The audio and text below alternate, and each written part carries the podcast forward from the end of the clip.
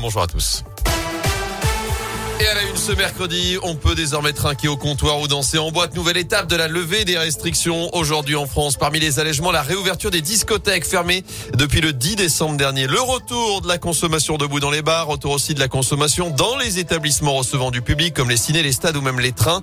Retour enfin des concerts debout à partir d'aujourd'hui. Prochaine étape, le 28 février avec la fin du port du masque dans certains lieux clos, là où le passe vaccinal est obligatoire, sauf dans les transports et l'allègement du protocole sanitaire également dans les écoles des la rentrée des vacances d'hiver. Notez par ailleurs cette tolérance accordée par le gouvernement. Les personnes qui ont réalisé leur dose de rappel il y a moins de 7 jours et dont le passe vaccinal devait être invalidé hier 15 février vont finalement bénéficier d'un délai d'une semaine pour se mettre en règle. Pas de 4 millions de Français seraient concernés.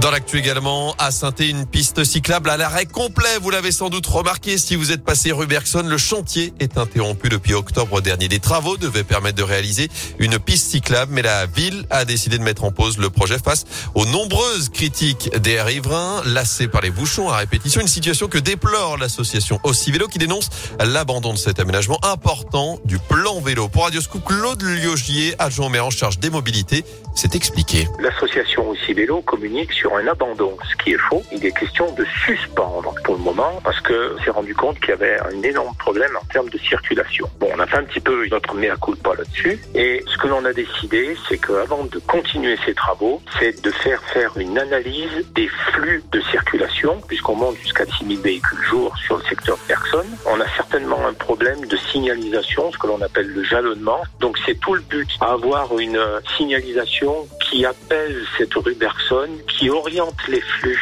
sur d'autres axes, de manière après à pouvoir procéder à la réalisation éventuelle d'une vraie piste cyclable en site propre sur Bergson. Et une étude doit être réalisée en mars pour décider justement de la reprise au nom du chantier rue Bergson. Notez que saint fait encore partie des mauvais élèves en France, seulement 33e sur 38 grandes villes, avec un avis défavorable dans le dernier baromètre des villes cyclables. Dans la région Nordal-le-Landais est revenu sur ses aveux formulés vendredi, alors que des experts ont dressé son profil psychiatrique aux assises de l'Isère. Le meurtrier présumé de la petite Maëlys a expliqué qu'il ne l'a pas enlevé volontairement, qu'il ne l'a pas enlevé dans le but de la tuer, mais qu'une fois en route, il a, je cite, pété un plomb. C'est là qu'il lui aurait donné un coup. À ce moment-là, oui, c'était dans l'intention de la tuer. Les plaidoiries doivent débuter aujourd'hui. Verdict attendu vendredi. Enfin, une candidate de plus sur la ligne de départ après Valérie Pécresse, Anne Hidalgo et Emmanuel Macron, qui n'a toujours pas officialisé sa candidature. C'est Nathalie Arthaud qui vient de recueillir les 500 parrainages nécessaires pour se présenter à la, se présenter, pardon, à la prochaine présidentielle.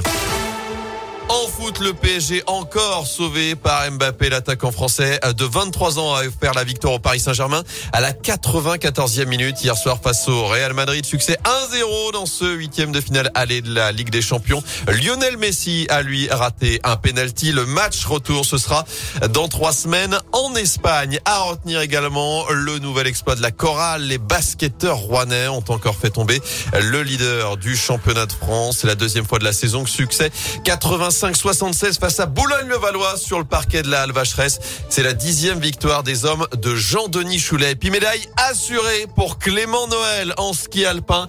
Le skieur de Val d'Isère a décroché pour l'instant une médaille d'or ou une médaille d'argent. Il reste un concurrent en lice dans cette deuxième manche du slalom. Notez qu'Alexis Pinturo est au-delà, lui, de la dixième place. Ce sera en tout cas la treizième médaille du clan français. Il y en aura peut-être d'autres dans la matinée puisqu'on suivra le biathlon relais féminin à partir de 8h45 et puis le relais masculin en ski de fond, ce sera à partir de 10h15. Et ça fait euh, deux minutes que le coach français, l'entraîneur français est en larmes euh, parce que bah, il voit que la médaille euh, approche arrive et la médaille est là parce que bah il pleurait il y a quelques minutes et ben je pense que là les larmes vont couler encore plus si si ça s'annonce en or. De l'or ou de l'argent. Incroyable. On en peut-être en parler juste après Gimzita, la météo et vous vous revenez dans 10 minutes et dans un instant aussi, je vous offre vos places pour SS Strasbourg. Bougez pas.